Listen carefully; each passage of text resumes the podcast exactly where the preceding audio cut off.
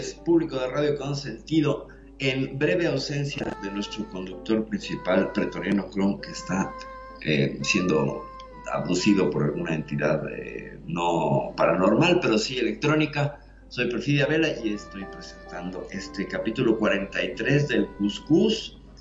Hoy vamos a hablar de poderes psíquicos y para hablar de ello nos acompaña como siempre nuestro director, amigo y y siempre eh, fiel testigo de, de todas nuestras andanzas paranormales. Magnum Dacun, buenas noches, ¿cómo estás?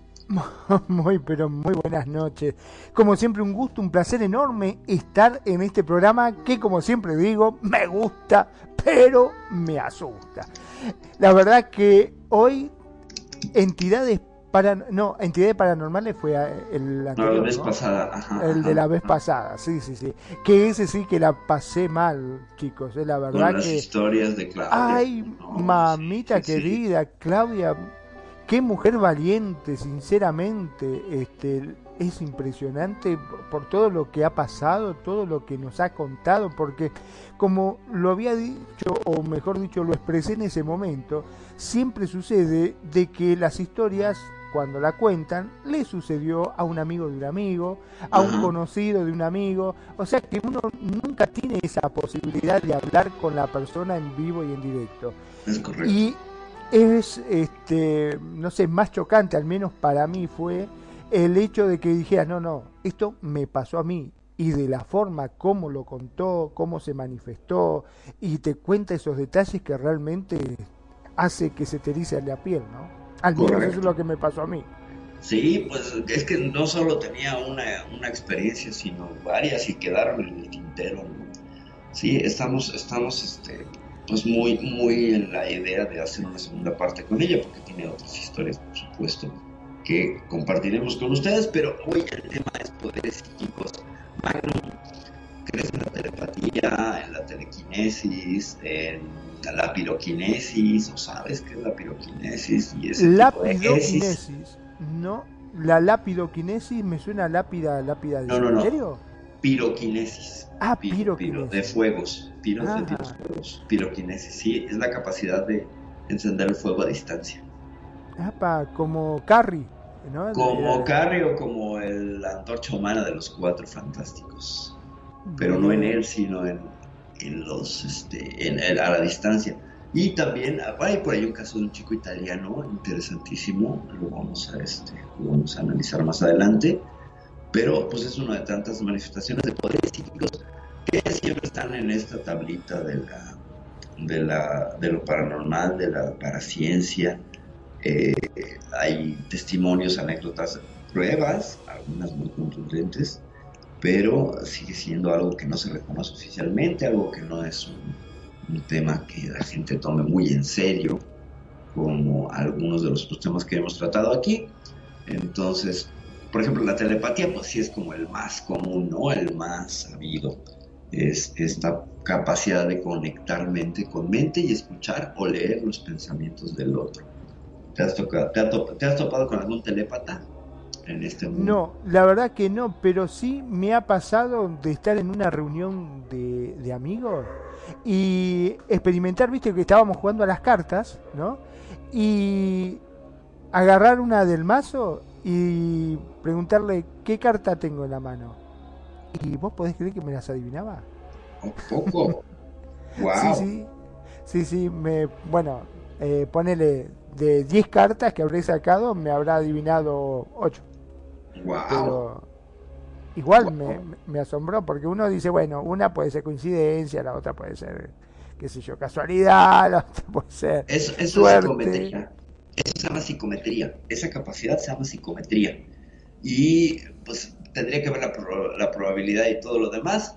Eh, público de red consentido, les pedimos paciencia. Vamos a pasarnos a Second Life porque no se puede conectar aquí a Skype nuestro, nuestro conductor. Entonces vamos a pasarnos a SL para hacer el programa desde allí. Les pedimos paciencia, no nos tardamos absolutamente nada. Magnum. Buenísimo, vamos.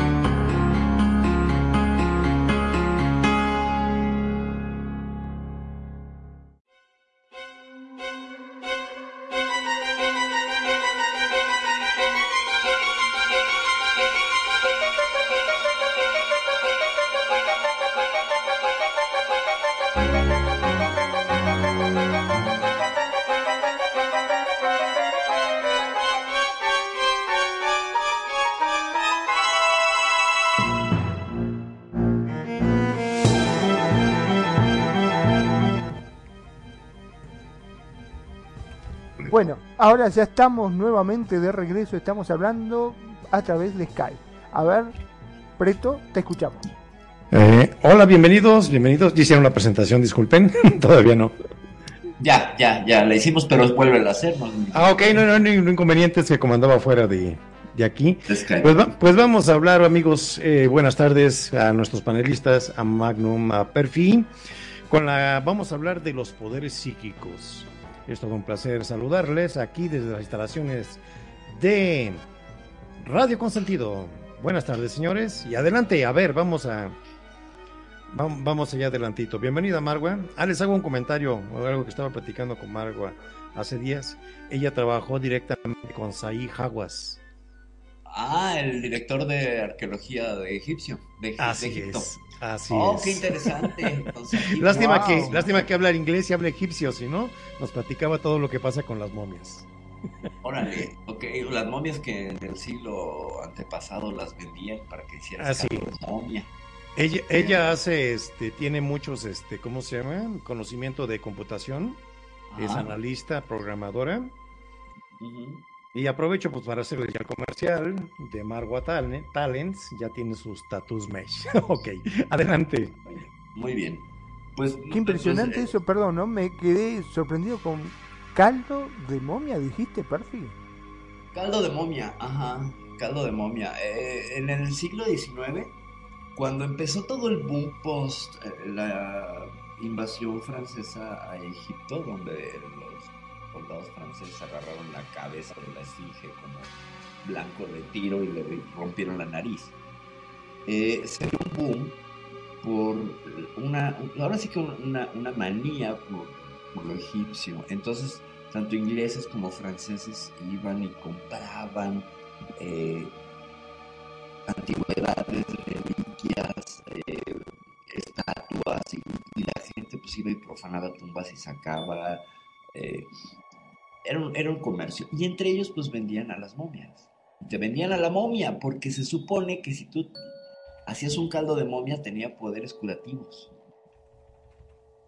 Entonces, imagínate la, la, este, el mercado negro de, pues ahora le deme un brazo de momia, por favor, porque me quiero hacer un caldo. ¿no? Ese tipo de cosas. Eso sucedía en el siglo XIX. Y sí, había caldo de momia. Interesante, interesante. Bueno, pues ya que abrimos eh, la plática de los poderes psíquicos, y hacemos este paréntesis, hicimos este paréntesis muy interesante del caldo de momia, yo nomás quiero de la nariz, no me digan de más. ok, pues vamos a ver todo el contexto de todo lo que abarca, lo que son los poderes psíquicos, que puede agruparnos en algunos, este, vamos a decir, a, lo- a- a las personas, qué tipo de personas y qué hacen. Vamos a empezar con los mediums, las personas que hacen radiestesia, las que hacen telepatía, las que hacen telequinesis, ¿verdad? Que son áreas que se dominan supuestamente a través de la mente. ¿Qué nos puedes aportar sobre eso, mi estimada Perfi? Pues, y como comentaba hace, hace ratito que no tenía la oportunidad de estar como al aire, pues bueno, los poderes psíquicos son esta categoría de mm, capacidades mentales que tendríamos, básicamente eh, utilizando el cerebro como una antena para ya sea percibir el presente, el futuro, el pasado, otros lugares o manipular la realidad física o ver eh, a través de, de- lo, ahora sí como el, ojo del augurio de Leono, ver más allá de lo evidente. Serían los poderes que te darían esta- estas capacidades. Incluso hablaba yo de la piroquinesis, ¿no? Que es esta capacidad de prender fuego a distancia. Así como no, que se encienden, se encienden el fuego.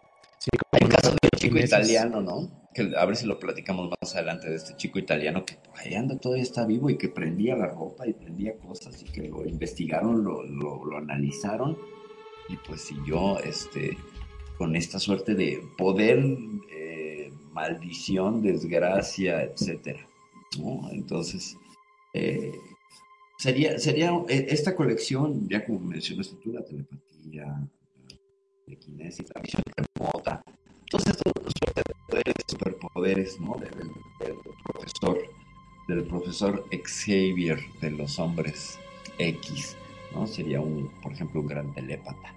Él, él arengaba a sus huestes a través de la telepatía, se la pasaba comunicándose con llamadas sin cargo con sus alumnos. Pero, Preto, por favor. Eh, sí, en todo lo que es este contexto, como les decía, de lo que es la, la psíquica, el psíquico. Eh, alcancé a oír apenas de que Magnum por ahí ha tenido algunos contactos con personas con poderes especiales, que es de lo que se trata este em, programa esta noche, ¿sí? En México me acuerdo que había una revista Perfi, a ver si me, me ¿cómo se llama? ¿Me ayudas? ¿Te acuerdas de la revista Calimán? ¿Cómo no? ¿Cómo no? Calimán, el hombre sin miedo, ¿no? ¿Cómo era? Sí. Algo así era, una revista muy... Calimán. Sí, como- Y Solín. Y Solín, Era, claro. era un héroe eh, que le gustaba hacer el bien, atacaba al mal. ¿Y te acuerdas que manejaba la telepatía? Sí, claro. Sí, pues era, él era como un iniciado hindú, ¿no? Exacto, era como un iniciado. Ajá, ajá. Oh, yes. Sí, entonces, eh, por ahí la capacidad de transmitirse eh, por medio de la mente, ¿sí? Eh, que cae también en tus programas de ovnis, ¿eh? Que tienes con Magnum, donde se dice, según los abducidos, que, se que los extraterrestres se comunican por medio de la, de, de- de la telepatía. No hablan, simplemente ellos saben que les están hablando en la mente. ¿Qué opinas, Magnum? Increíble, la verdad que yo creo que el tema este de la telepatía ha sido algo de que los países han trabajado, ni hablar de Alemania, Japón, China, Estados Unidos, eh, con ese tema, vos imaginate lo que sería un ejército que se comunicara sin equipo de radio, solamente por telepatía. Imagínate, ¿no? Claro. En, en la Segunda Guerra Mundial, este, vámonos tan lejos. Mucho, han encontrado muchos estudios que hicieron los alemanes acerca de los estudios psíquicos. ¿Sí? Eh, um, ahí tienes, por ejemplo, en la película de Indiana Jones, Ajá. cuando andaban buscando los poderes eh, telequinéticos que tenía también el Arca de la Alianza supuestamente, eh, buscar la inmortalidad, etcétera. Ha sido una búsqueda inmensa, intensa del ser humano, por siempre por los temas de las pseudociencias, como la autodenomina, la ciencia general, ¿verdad? Las pseudociencias, porque no son eh, estudios que han pasado la prueba del método científico.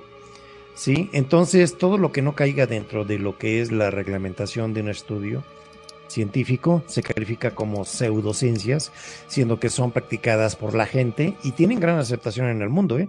En todos los países tienen su media de aceptación de ciertas pseudociencias. Adelante, Perfil. Pues eh, tenemos un amplio, amplio repertorio de casos, ¿no? Este, casos de personas que tenían poderes y que fueron llevados amablemente a ser estudiados por los gobiernos de sus países, tal es el caso de la célebre Nina Kulagina, la rusa que tenía poderes y que decían que te podía parar el corazón si quería. Tan poderosa que era. Nina Kulagina, no sé si lo ubicas. Eh, no, a ver. Eh, esta mujer, durante la Guerra Fría, pues la, la, este, es una mujer que nació en 1926 en Leningrado y después de la Segunda Guerra Mundial, justo que lo dijiste, eh, obtuvo sus poderes. Eh, empezó a trabajar como pues, técnica en radio, o sea, para el ejército, y notaron que cuando se estresaban los objetos a su alrededor se empezaban a mover tipo poltergeist. Como si manejara un campo magnético, es decir, ella se estresaba y los objetos se alejaban de ella. Si había una taza una mesa, en la mesa se alejaba. Es decir, creaba una suerte de campo magnético. Entonces, cuando estaba en estos estados y alguien se quería acercar, sentían un cosquilleo y un hormigueo y no se podían acercar a ella. Como si tuviera un campo de fuerza eh, electromagnético. Entonces, pues evidentemente, pues llamó la atención y como estaba en el ejército, dijeron, vente para acá muchacha y te vamos a, utilizar. Y entonces la, a esta mujer la llevaron a, trabajar pues como, como medium, como contacto para, el ejército ruso durante la Guerra Fría. Eh, el, y, la, KGB, que es esta agencia de, espionaje, investigación e inteligencia rusa, tenía a un doctor Edward Naumov, que era el director del Centro de Psicotronia y Medicina Volk. Y eh, en Moscú, entonces este hombre dedicó toda su carrera a estudiar a Nina Kulagina. Tuvieron Interesante. ¿eh? sí, sí, sí, sí, sí, sí. ella era pues una herramienta para la eh, lo que lograba hacer, por ejemplo, era separar la yema de la clara de un huevo o mover objetos con la mente a voluntad. Decía, mueve esta, este lápiz, mueve esto, y lo hacía. Lo hacía, interesante. Y lo más fuerte que logró hacer fue detener el corazón de una rana.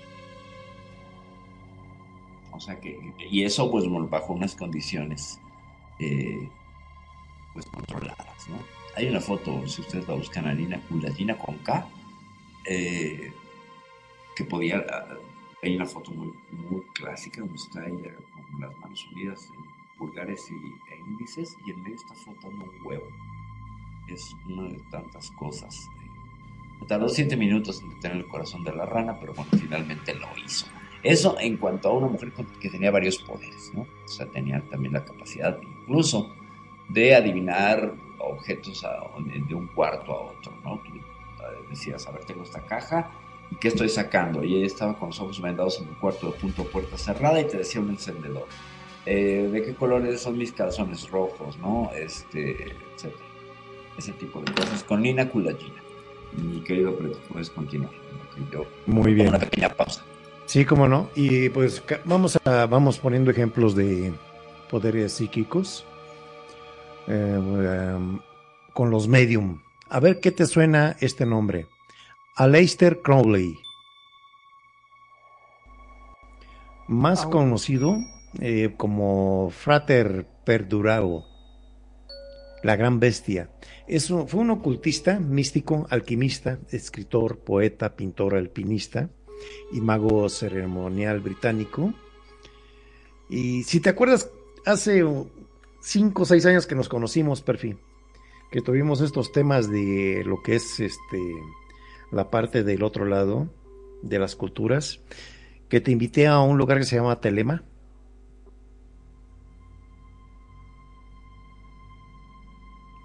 ¿Sí me o no? que- no, me parece que eh, está en RL. Ah, ok, ok, ok. Bueno, este, este eh, medium hizo una orden llamada la Aurora Dorada.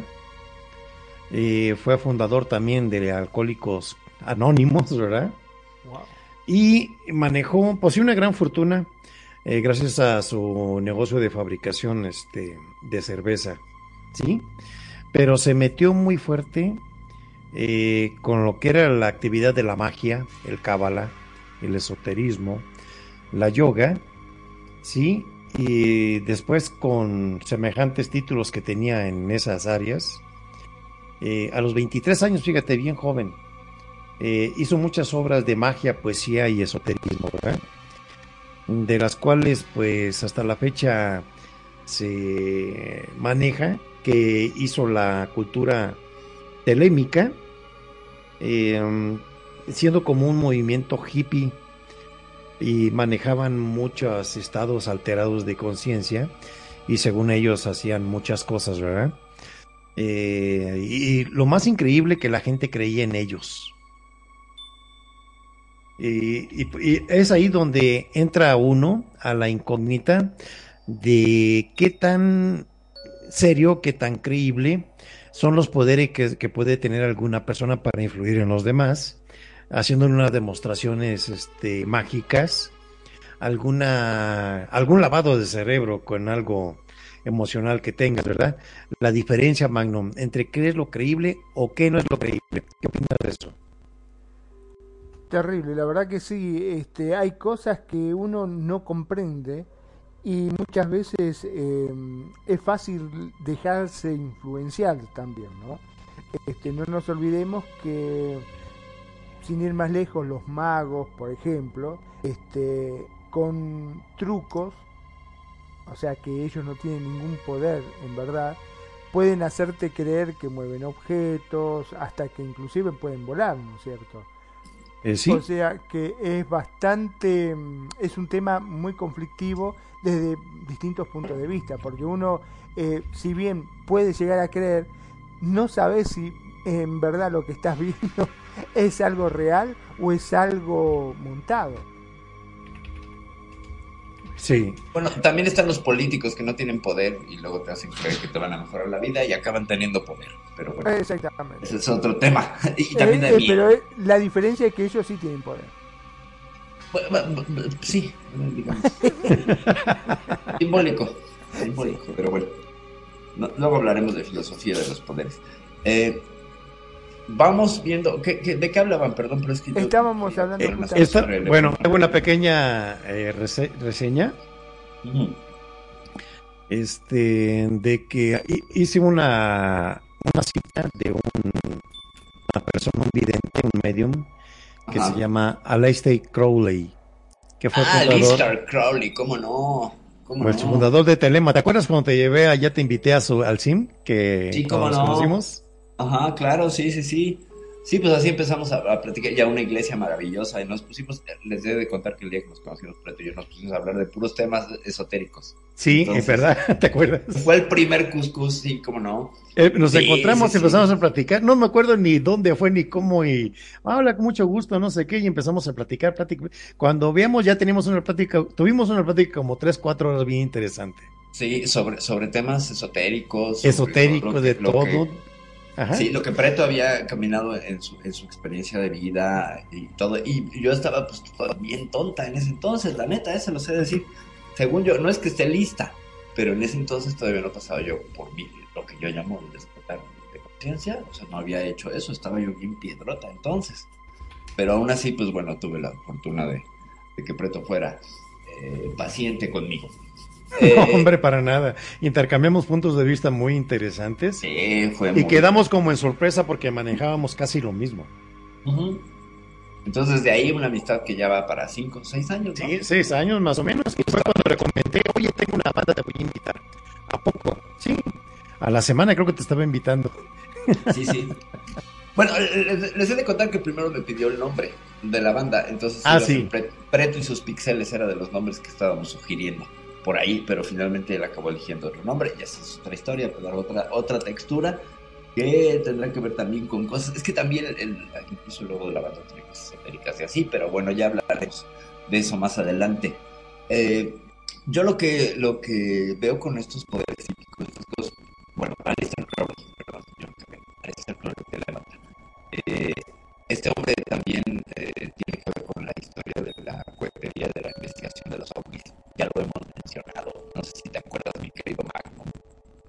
Claro que sí. Además, una de las cosas que también he visto, vos te acordás, yo siempre lo pongo como ejemplo, no sé si son muchos ejemplos que digamos, pero alienígenas ancestrales, en uno de sus Ujú. episodios, habló de gente que hay una organización que la cual eh, utilizan este, este tipo de, de medium o videntes para encontrar eh, vida extraterrestre.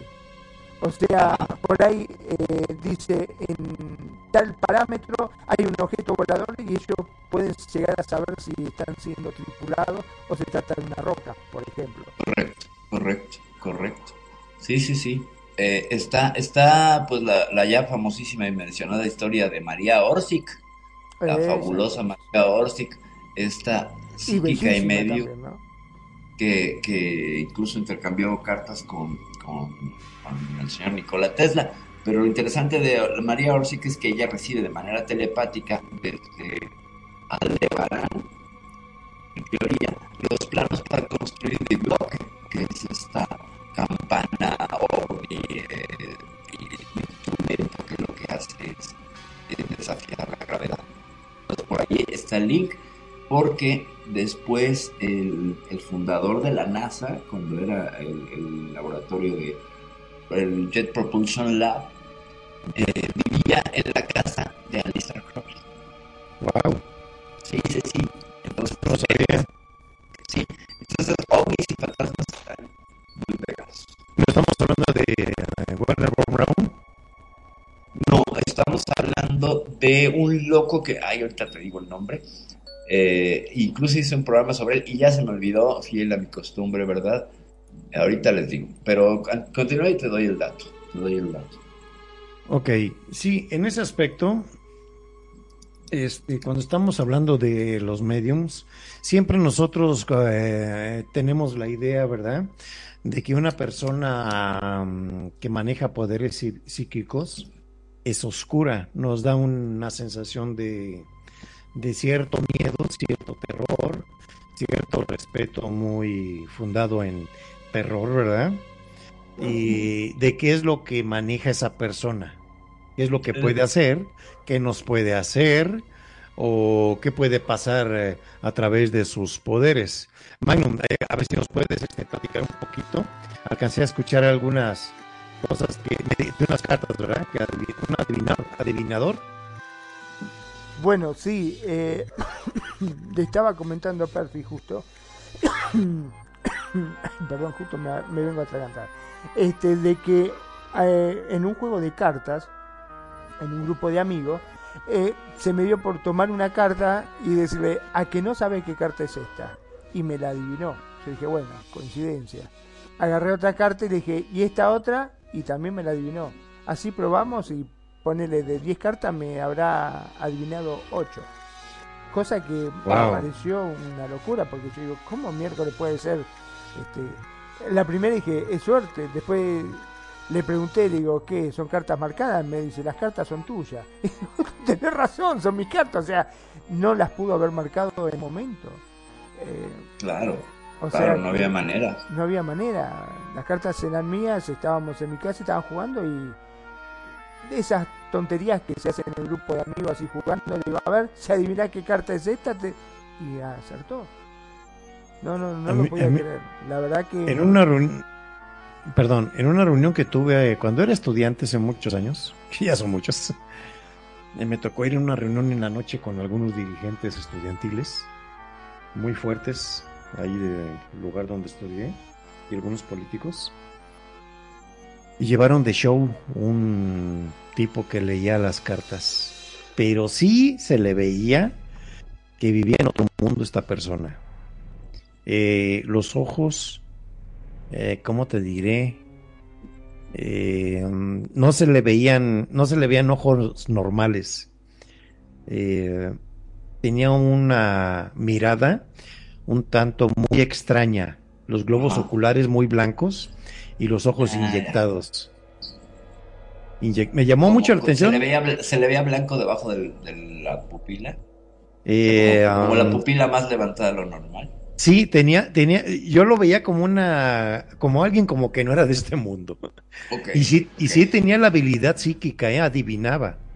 Wow, sí, no, hay gente que sí tiene esa habilidad. eh, Sí, sea, no, y tú la ves y tú sientes ese, ese punch, ese tipo rechazo de que cuidado con Ajá. esta persona. Ajá. ¿Sí? Sí, sí, Entonces, sí. son este personas que te encuentras con habilidades psíquicas ¿verdad? y te sorprenden y muchos dicen es cierto, no es cierto y queda una duda muy grande.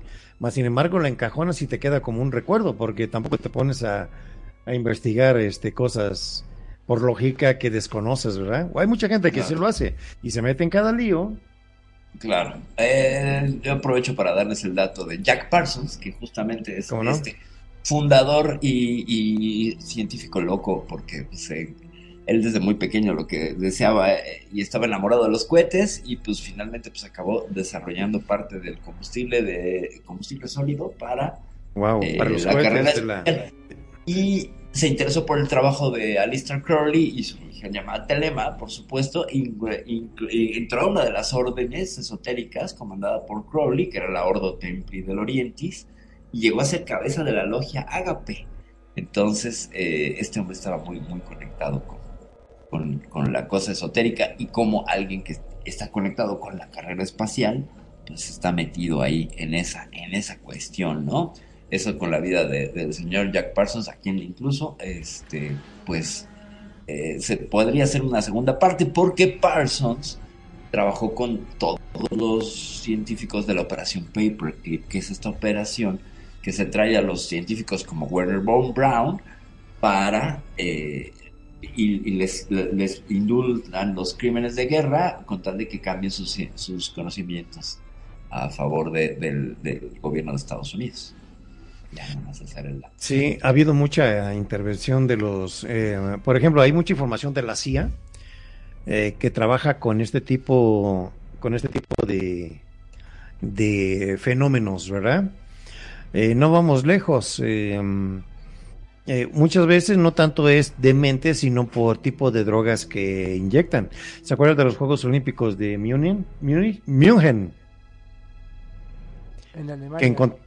Sí, que encontraron, encontraron que fue sancionado porque habían logrado los atletas alemanes unas marcas increíbles en pruebas físicas, pero les habían inyectado este algunos drogas, de ahí viene el- las pruebas antidoping, ¿verdad? De que los hacía unos superatletas. Les duraba un poco el gusto, pero los resultados físicos eran terribles. Pues toda la historia que hay con los soldados alemanes que estaban metidos en, meta, en, en anfetaminas y metanfetaminas, ¿no? Eh, sí, Combatían, combatían Sí. eh, drogados. Por eso eran Sí. tan, tan imbatibles, ¿no? De alguna manera. Se, se... Mientras una- que los gringos solo comían chocolate. sí, hay una película, sí, te- a ver si te acuerdas, con John Renault, Ajá, con Jean Reno, sí, como no. Los ríos de color púrpura. Sí, como no, un peliculón, un peliculón. Sí, Buenísimo, buen- y, de eso se trata. Unos cuates que creí- creían que eran del del más allá por cómo corrían, cómo todo, pero eran gente preparada con drogas inyectadas para Ajá. hacer fechorías. Pero todo, y, eh, hicieron todo un aparato eh, que encajara muy bien con algunas profecías o algunas logias para de- desinformar a la policía, ¿verdad? Ajá, ajá. Pero ajá. era el uso era el uso no de poderes mentales, era de drogas inducidas al ser humano, que es lo que más común que hacen ahora los, los muchachos de hoy, ¿verdad? Van a los gimnasios, inyectan feromonas, inyectan esto, anabólicos, no, una cantidad, un cóctel de, de, de cosas, ¿verdad? Eh, y no es desviarse del tema, tiene mucho que ver la cuestión física, mental con la física, cómo manejamos ahora las cosas. Y con el uso de sustancias, con el uso de El sustancias, uso de que serían, que serían eh, de alguna manera importantes en el desarrollo de otra conciencia. Y cómo Así ha es. estado la historia de la humanidad ligada al consumo de sustancias. Lo vemos en la naturaleza. Ustedes conocen esta hierba famosa que se llama catnip, que es esta hierba que le pones a los gatos y se ponen a revolcarse y se ponen felices y todo. Como estuvieran drogados, efectivamente están drogados. Los tigres, los pulpos, una gran cantidad de animales hacen uso de sustancias aparte para eh, al- alcanzar diferentes estados de conciencia o, o de felicidad o de, o de Pues, emoción. ¿Dónde fue? ¿En Turquía? ¿Donde vieron el efecto del café? Las cabras cuando comían el café se alborotaban. Correcto, correcto. Así, así descubrieron la planta del café, ¿eh? Fíjate, fíjate. Y- Unas cabras una locas que... Con razón me dicen cabra loca, pues ahorita Sí. cabra loca, tómalo. Eh, sí, vieron que lo- los antiguos turcos veían que cada que pastoreaban y las, y las ovejas eh, comían esas plantas, se ponían pero en frenéticas. Y entonces dijeron, vamos a hacernos un caldo de esto, ya que Sí, momia, y pues, ya vieron momia el no poder de la cafeína. Sí, exacto. De ahí viene, eh, eh, por eso el café hay una que se llama arábiga. Ajá, ajá, que es el más Sí. fuerte. Es el más fuerte, vienen varios tipos de café, ¿verdad? Y entonces ahí es donde vamos viendo que podemos ir separando en lo que es la naturaleza psíquica de la no- naturaleza física, la gran incógnita de qué es lo que es de la mente y qué es del más allá que no este, conocemos, ¿eh? Y vamos a, a encontrarle alguna este, explicación científica. A estos mediums que manejan este tipo de movimientos, este, se les llaman canalizadores. Ajá. Así los denominan la pseudociencia, ¿verdad? Y en ellos se basan para hacer muchos estudios. Ahí tienes a los telépatas, grandes telépatas del siglo XIX-XX. Vamos con Ajá. el más reciente, ¿te acuerdan de Uri Geller? Oh, como no, Uri Geller, como no. Que andaba Geller. diciendo, hace poquito le dijo a Putin que le iba a destruir con la mente los misiles, ¿no? Ay, no, de veras. Todavía vive. Sí, sí. Todavía vive y el año pasado, te Oye, paso no en Twitter. no Sí, sabía. cómo no. Uri Geller todavía. Uri Geller, sí, Uri Geller. Eh, mira, ahí te, te doy el dato. Yo pensé que ella estaba con su telequinesis en el otro lado. Eh, el año pasado, el 4 de agosto del 2022, o sea, no tiene tanto, tiene seis meses, bueno, cinco o seis meses. Dice Uri Geller, le declara la guerra mental a Putin y le dice, pues finalmente, que si sigue usando, sí, la surrealista advertencia de, de, de Uri Geller, le dice, si utilizas tus misiles, los voy a destruir con la mente. Le dice, si utilizas armas nucleares, usaré todo mi poder mental. El mentalista lleva años usando sus redes sociales para reivindicar sus poderes. Sí, pues, Doble- sí, doble- me acuerdo que en la tele doblaba cucharas. Sí, y le dice a, a Putin, usaré cada molécula de mi poder mental para evitar que lances un ataque nuclear. Y bueno, no ha habido un ataque nuclear, así que... No sé. no, no no, sé, pues nosotros, no nosotros sé, tenemos también un arma con- contra los malos. Tenemos a Chiqui Drácula. Sí, claro, tenemos... Le damos mello. Te lo, te lo juro que ahí está, y lo puso en Twitter, y dice, esta es una advertencia a Vladimir Putin, y se lo escribe y le dice, y que además se va a conectar con el resto de seres humanos para que el poder mental evite que lance ataque. Y mira, no ha habido amenazas, no ha habido nada, y ahí sigue la guerra, pero no hay amenaza nuclear. No estoy dándole la razón al señor Geller, no, a mí me parece bastante salido del recipiente. Pero es interesante como ahí sigue. Uri ¿Sí? No, y es un señor ahí, ahí sigue, ahí sigue, ahí sigue. ahí sigue. Bueno, este cae dentro de, de la denominación de la radiestesia. Ajá, claro. La es una pseudociencia eh, um, que se basa en la, en la afirmación de que los estímulos eléctricos, electromagnéticos, magnetismos y radiaciones de un cuerpo emisor puede ser percibido y en ocasiones manejado por una persona por medio de artefactos sencillos mantenido, manteniéndolos en suspensión inestable como un péndulo, una varilla L, una horquilla que tienen la función de ser los receptores, magnetorreceptores del ser humano. Ajá. Fíjate nada más que complejo. Usualmente eh, la radiestesia permite, permitía buscar agua, ¿se acuerdan de esa Y Claro que sí, claro que sí, de madera, ¿no? de madera? Que con eso te ibas en el campo y agarrabas Ah. con las dos puntas de la mano la horqueta y la punta donde se empezaba a menear para abajo es que ahí había, había agua o petróleo. Se conoce método saurí, es el método saurí, ¿eh? Así Ah, se llama con Z. Y es una profesión ya en desuso, pero mucho tiempo había quien se dedicaba a ser el, el- el buscador de agua subterránea y hay grabados hasta del medievo de este, Sí. este método que menciona, sí, el saurí se llama. Ah, Aunque a este mo- Supuestamente le encontraban, ¿eh? Eh, Eh, sí. No, sí, Sí, le sí, sí, encontraban. sí, sí, sí. Sí, sí, no, no, Encontraban no, agua porque con la vara. Muchas veces, viste, uno siempre. Eh, la incredulidad de la gente, ¿no? Cuando salen con esto y dicen, ah, anda a saber, este. Y, no, y Em. verdaderamente aparecía y salía agua y decía, no lo puedo creer. Bueno, bueno, ahí te vamos, te voy a, te vamos a pantallar con una Magnum. Aquí en México hay un tipo, bueno, ya en Monterrey, cuando no había agua en Monterrey, perfil, Ajá, ajá, que dijo que iba a cobrar no sé cuántos millones y iba a hacer llover. ajá. Y llovió. Wow. ¿Y cobró? No. Por no, supuesto sabe- no cobró. no sé en qué, no sé en qué terminó porque el chavo este, el gobernador, hizo, baña- hizo disparos eh, con unos aviones, Ujú. eh, yoduro de plata a las nubes. Mm. Entonces, Pero coincidente, coincidentemente claro, llovió, ¿eh? Claro. Sí. Claro, sí, hay, hay historias muy interesantes de, de hacedores de lluvia, ¿eh? Ah, sí, ¿Cómo sí. no? Es más, las Hay tribus. Tú nos puedes hablar de los indios eh, acá de Norteamérica que hacían llover Sí, así. claro. Sí, con, con la fabulosa danza de la lluvia. La ¿no? danza de Con la lluvia, fabulosa danza Al de menos la se veía así en las películas, ¿no?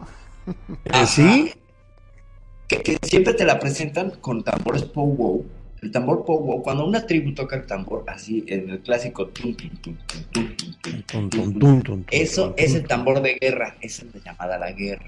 Pero la guerra no es contra el enemigo blanco, la guerra, no- la guerra también puede ser contra la sequía. Ah, ok, ok, ok. Entonces el powwow, cuando tú entras en powwow, cuando tú vas a hacer este llamado energético powwow, es porque buscas una intención y entonces puede ser una de guerra personal contra algo que, que se te opone. Eh, no la eh, guerra sí. eh, militar, pues. y es cuando se comiendan a Manitú. A Manitú, que Manitú es este, pues, esta entidad que se sabe en la historia de Manitú, es bien interesante cómo creó a la raza humana. ¿No? Hace tres intentos. El primer intento, eh, haz de cuenta que nos cocinan como si fuéramos pan. Ah, sí, los sí, primeros sí, seres sí, humanos Unos los salieron güeritos. y se duerme, ajá, se duerme y Unos crudos, sí lo leí. oscuros. Sí, sí, sí, y entonces el crudo es el blanco y lo pone. A ver, dime, eh, ¿en, en qué término de cocido dejaron a Magnum para ti? Eh, Magnum salió con el pan blanco de los, de los peritos. Oye, Magnum. Italiana. Oye, y tiene me sacaron, me sacaron muy rápido. Y con pasitas o sin pasitas. Correcto. Y bueno, Bueno, finalmente no voy a decir dónde tengo la pasita, ¿eh? No, Ah, Magnum. Ya, ya sabía, ya sabía. Adelante, perfil. No, pues finalmente la historia cuenta que después de estos tres intentos donde al, al- se le pasa de tueste y pues es la raza, la raza negra que pone en África, le falta, le falta eh, tiempo y que saca prematuramente, que son los blancos, y luego le pone aceite a uno para que pues, se, se compense y le sale amarillo, entonces los pone en Asia. Y ya sí. cansado en la cuarta y en el cuarto intento, Manitou, pues ya está, no se va a dormir, no se le va a salir antes, ya le puso aceite, pero menos, y es cuando sale la raza piel roja, que es el color perfecto según esta narrativa, ¿no? Es decir, el pan que está tostadito, pero no está muy carbonizado ni muy crudo, sino en su punto. Esa sería la, la referencia gastronómica a la creación de las razas humanas por los pueblos de Idoamérica. Es muy bonita porque parece Eh, sí, eh, muy, muy, y desde ahí me acuerdo que vi ver, una película, no me acuerdo del nombre definitivo, de una chica Ajá. que se posesionó de ella un espíritu de guerrero. Ajá. ¿No la viste ahí en, por ahí en cable? no, Buenísima, era una entidad guerrera. A esa Ajá. chica la atacaron unos maleantes. Ajá. Eh, la hicieron como quisieron. Iba ella de vacaciones sola en los lugares de esos recónditos de Estados Unidos de la frontera. Ajá. ajá. Entonces, este, por ahí había un enterramiento indio y andaba un espíritu suelto.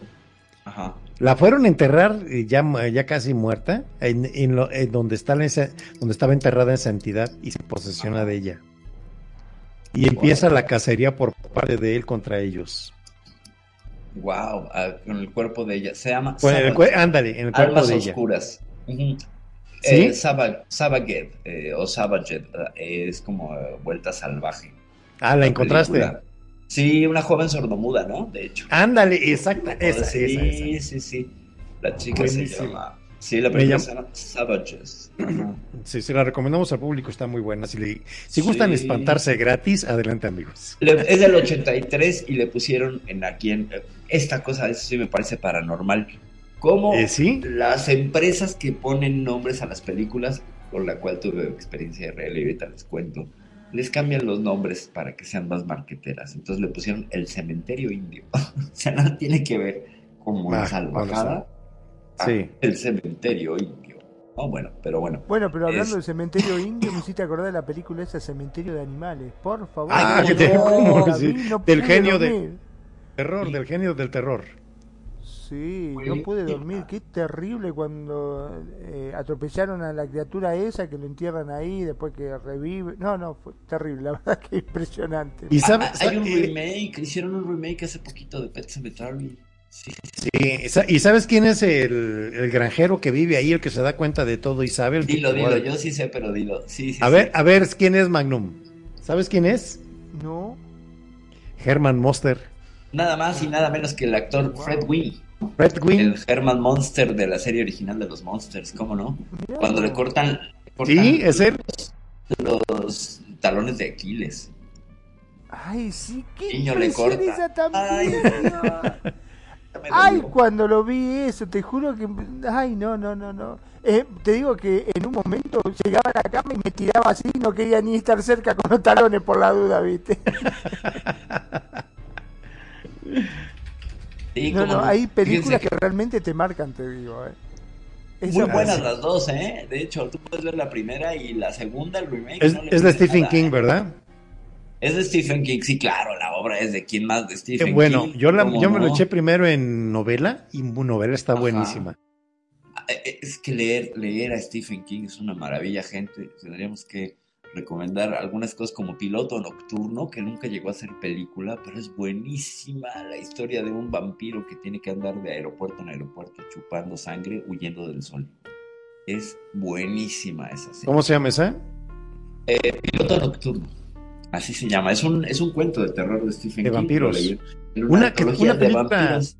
También que se me hizo muy buena, muy buena película, fue Los Muchachos Perdidos. Ah, cómo no, de los boys, cómo no. ¿Cómo Con no? Kiefer Sutherland, James Sí, Woods. sí, sí, sí, sí. Buenísima. De vampiros, claro que sí. Y bueno, los vampiros tienen poderes psíquicos. Eh, sí, supuestamente. Y con este tema nos vamos yendo hasta Rumania. Vámonos. Ay, Black Tepes. Eh, Es- Blatepes, Blatepes, eh, tocando eh, el tema en las películas de México. Ajá. México tuvo su época del cine dorado. Fue Ajá. superior a Hollywood, las producciones de México. Eh, En cuanto Eh, a, contenidos y, dirección y todo, sí, sí, sí. Sí, eh, tiempo después, pues desmantelaron todo, se llevaron todo a Hollywood por acuerdo. Y ahí sigue estático el cine mexicano. Pero en los 60, 70 hubo las películas de vampiros. ¿Cómo no? ¿Te acuerdas del El santo? ¿Cómo no? El santo, Sí. ¿cómo no? Y manejaban los vampiros la telepatía. Sí, cuando salía Germán Robles de vampiro. Y Sí. era- Y luego andaban Y colgando los vampiros con un hilo y andaban los vampiritos tin, tin, Hilo tin, de y se veían los hilos. Sí, eso, eso era maravilloso del cine Y mexicano. lo más, pero lo más espectacular de esto que esas películas se proyectaron en España. Ajá. ¿sí? Y pasaron a ser películas de culto para ellos. Mientras Para para los nosotros, italianos también, claro, nosotros nos reímos, allá son películas de culto, claro, todo lo que es el cine, el cine clase B aquí en México de pues fantasmas, vampiros y esas cosas, incluso que que empieza ese género es Juan Orol, con sus películas de gángsters, de gángsters contra charros, donde Juan Orol tiene esta escena épica en la historia de, de- de la, de la cinematografía, donde en una escena él está vestido de negro y va a salir de la casa y cuando sale de la casa está vestido de blanco, sin explicación. Entonces consideraban a Juan Orol un director, era un español, Juan Orol, sí, director, como no. eh, eh, visionario. En realidad no, lo que pasa es que no hubo el continuista, el, el continuista en términos de cine, para quien no sepa, es el que se encarga de que todos los elementos de una toma, si va a haber un cambio de, de perspectiva, tienen que estar en el mismo lugar. Si la persona Así está es. vestida con una camisa, pues si la tomas hace varios días después, él tiene que darle esa continuidad situacional. Entonces, ¿qué pasó? Que eh, hicieron la toma en dos días distintos, porque además hacían esa cosa la noche americana, que era Eh, quemar sí. la película para que se viera de noche. ¿Por qué? Porque el cine en los 40 no registraba de noche y por mucha iluminación que la metieras, se veía oscurísimo. Entonces, ¿qué se hacía? Se quemaba la película dos pasos y ya se veía más oscura. Bueno, se despide de nosotros este Marwa, thank you. Marwa, have good night, Thank you hasta for being Egipto. here. Saludos hasta Egipto, hasta Giza. Ok, sí, eh, muy interesante en estos temas que estamos eh, haciendo una conversión aplicada de lo que es el Ajá. cine, de lo que es los temas eh, psíquicos. Cae también ahí, vamos a agarrar de, de eje los vampiros de las películas, porque Ajá. también son pseudo vampiros, no sabemos si son vampiros en realidad, ¿verdad? Que también manejaba la hipnosis. Eh, eh, claro, porque siempre el vampiro, que ¿el vampiro qué es? El vampiro es esta, está siempre tintado de connotaciones sexuales, ¿no? Ah, ah, ah, bueno, hay una película del santo de que se llama así. Sí, eh, son sexosos. Sí. Eh, a ver, son sexosos. hipnotizan. Son Ajá. locutores de radio como Magnum. ¿Qué más? Son terribles, son No terribles. aguanta. somos, sí, sí, no, sí, no, sí. no, no. Hay que estar cuidado. Hay que, hay que caminar pegado a la pared con ellos. Ahora te digo, hablando de, perdón, no sé que estamos hablando de vampiro, mirá que yo he visto muchas películas de vampiro en la cual no me asustó mucho. La que sí No. me asustó verdaderamente, que no lo pude creer, es una película viejísima, viejísima que es en blanco y negro, Nosferatum. ¿Cómo Ah, sí, sí, sí, sí. de Mornay. Sí, Bueno, ¿Qué película me recontra ¿Sí? asustó eso? Por la cara del tipo, los, los cosas. ¡Ay, Dios, las manos! ¡Qué cosa Sí. horrible! ¿Cómo, cómo si hubo un remake? ¿Cómo se llama este actor el que hizo también de Jesús? Este perfil. Buenísimo el actor Ah. este. Espérame. Recuérdamelo. Hizo una, un remake de Nosferatu. En los el- 80 El- habrá sido. el Sí, porque la película original es de 1900. Sí, es de menos 40, creo. de, de F.W. Mornau. Y el actor es Max Schreck. Este hombre En, aquel tiempo. Les comento que el Nosferatu es una especie de vampiro que se que por estar eh, eh, enterrado adquiere las, las capacidades de una rata, incluso en su, en su fisonomía. Y son, dentro de toda la, la élite de vampiros, los más detestados, porque son, están cerca del Ghoul, están cerca de este eh, Undertaker, este, este que desentierra cuerpos y se los come. O sea, son como lo más bajo dentro de los vampiros, son el vampiro proletario. Y hay que entender también que en 1922, pues bueno, con toda una idea ahí bastante marxista, pues Murnau se avienta esta película con este vampiro No, hombre, exitazo. de hambre que sirve de inspiración para el movimiento gótico y pop más adelante, pero ya lo hablaremos. Sí, oye, eh, muchas chicas les gustarían este, que se les apareciera el vampiro como entrevista con el vampiro, ¿verdad? Ah, bueno. Tom Ah, Cruise y el otro, ¿cómo Ah, se llama? bueno, Brad sí, Pitt. sí, sí. La película se hace eh, remake eh, Bill Skarsgård, ¿no? Es este este Nosferatu nuevo. que hace Hay que- otro, hay otro, hay otro, búscatelo por ahí. Ah, Es un actor más oh, conocido, más conocido. Nicholas Holt. Eh, no, otro. Ah, Otro, William, eh. William Dafoe. William Dafoe, esa, ese, ese es un actorazo, qué bárbaro. Sí, fíjate También le hizo eso de no Jesucristo, hicieron. ¿eh? También lo hizo ellos de no Jesucristo. hicieron ese remake. Ese remake se anunció, pero no se hizo. El de Eh, pues yo lo vi, sí lo hicieron. No me digas, aquí estoy. Sí, sí, sí, yo lo vi, por eso te lo digo, de que yo lo vi. Y por ahí te lo voy a buscar y te lo voy a pegar no ahí voy a en hacer- No Cuevana. voy a hacer efecto Mandela. Ajá, le recomendamos también a toda la gente, a ver si no nos censuran por eso. Cuevana 3. Ah, bueno, películas, películas, nada más le haces clic, no hay comerciales ni nada. Ah, buenísimo. Y ahí puedes encontrar, ahí puedes encontrar el remake. Cualquier película, acabo de ver Maverick Antier con esa. Ahí. No me digas. Y en HD, ¿eh? Qué belleza. Es canal mexicano, pero bien pirata. Muy bien. Después de, después de hacer el, el remake para todos los cinéfilos, cinéfilos que les gusta seguir jugando esta cosa de descargar, muy al estilo de. Ay, ¿cómo se llamaba esta página que pues, fue todo un, todo Eh. un tema y que la tuvieron que quitar? La que era todo por, por, los streams que tú descargabas los. Y um, ah, bueno, es que hay uno de fútbol. Ah, ok. Bueno, vari- ellas- este, este, eh, sí, ya, ya sé, pero no me acuerdo del nombre de la página. Ajá. Eh, bueno, en de fútbol se llama Tarjeta Roja y ya cambió a Pirlo TV, pero acá en películas sí había una, pero no me acuerdo. Ok. No me acuerdo, no me acuerdo, pero es la que está de moda Cuevana, ¿eh? Ok. Pues ya lleva su rato, ¿eh? Yo me acuerdo que por ahí. Sí, ya tiene, ya tiene mucho. yo Cuevana. Como es, es la, la alternativa a Netflix. Sí, y fíjate, haciendo, haciendo una, una, un análisis ahí del tema de esta noche, Ajá. nos damos cuenta que siempre va a caer en el horror el tema de los poderes psíquicos. Ajá. Sí, siempre va a caer en, como es una, como dijimos ya, una pseudociencia, va a haber unas variables que van a incidir siempre en lo que es este el horror cuando tú te lo encuentras de frente. Sí, Ajá. Eh, muchas personas que venden sus servicios en las páginas de internet de servicios de adivinación, eh, pues adivinación nomás decirte el futuro, pero otra muy diferente a que te ofrezca mover objetos. Muy pocas personas que yo conozco hayan vivido esa experiencia, que muevan cosas. Eh, ahí entra también en la denominación de la actividad paranormal, como las películas, como son como 10, 20, no sé cuántas de actividad paranormal, ¿no? Ajá. Muchas, de que se mueven los objetos sin razón y caen en los denominados poltergeist. ¿Qué nos puedes aportar con eso, Magnum? La verdad que es impresionante. Me estaba acordando en uno de los programas que habíamos hecho en Euforia. ¿Te acordás, Perfi, que nos habías comentado de que se hablaba que justamente querían dominar el mundo, los extraterrestres, hasta eh, eh, de forma telepática? Ajá.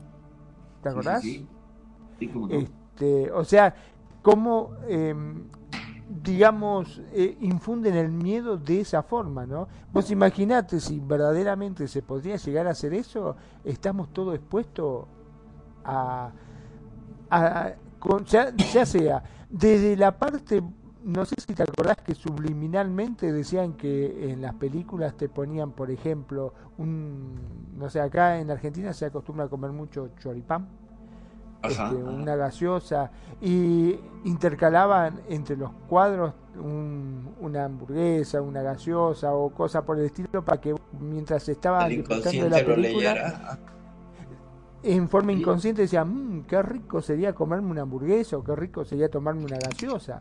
Este, Sí. este sería increíble poder hacer una cosa así, ¿no es cierto? También.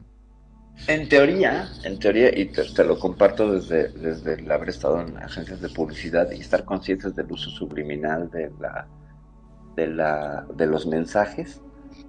eh, este ejercicio que se hace primero en los cines en Estados Unidos de intercalar un cuadro por segundo para ver si las personas se daban cuenta y cómo aumentaban las ventas de refrigerios en el medio tiempo, en el intermedio, ¿no? Porque antes acuérdense que el cine se veía en dos partes, ¿no? Claro, había sí, un- sí, sí. Para ir a comer. Entonces tú eh, llegabas a un entretiempo, como en el fútbol, ibas y te recargabas de golosinas y ya regresabas a ver la película. Cosa que ahora no, ahora ya te las dejan las películas continuas, ¿no? Ya no les importa que te pierdas algo, porque pues bueno, ahí, incluso cada sala tiene su propio espacio para la venta de, de golosinas. Entonces, con la, con la publicidad subliminal, sí, sí es cierto, sí puedes llegar a, ser, a mover cierta conciencia, ciertas eh, eh, que sean proclives a, elegir tu marca por encima de otras, pero eh, está legislado, eso está legislado. Si te pescan haciéndolo, hay fuertes sanciones, al menos aquí, aquí en México no puedes meter esa publicidad subliminal, ¿me explico? Ni para bien ni para mal no, se, no puedes hacerlo.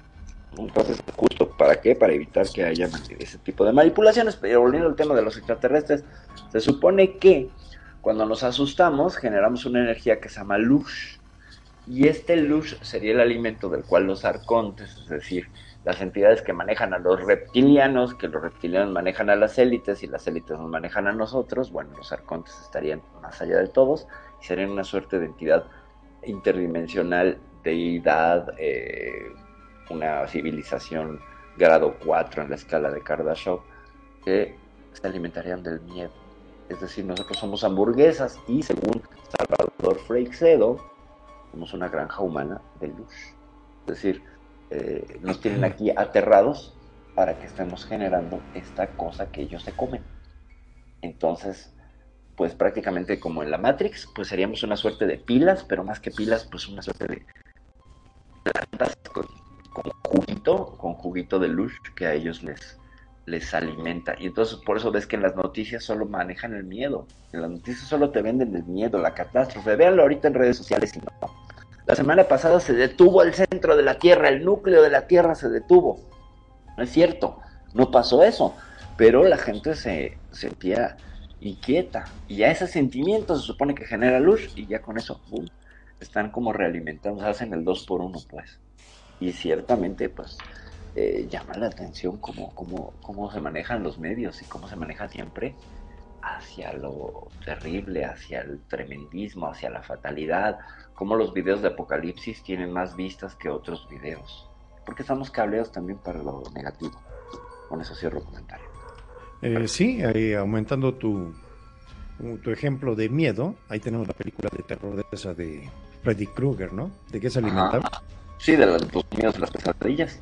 Miedos y pesadillas. Ah, sí, pero qué propuesta tan terrible, ¿no? No puedes escapar del bicho este, te perseguía en sueños.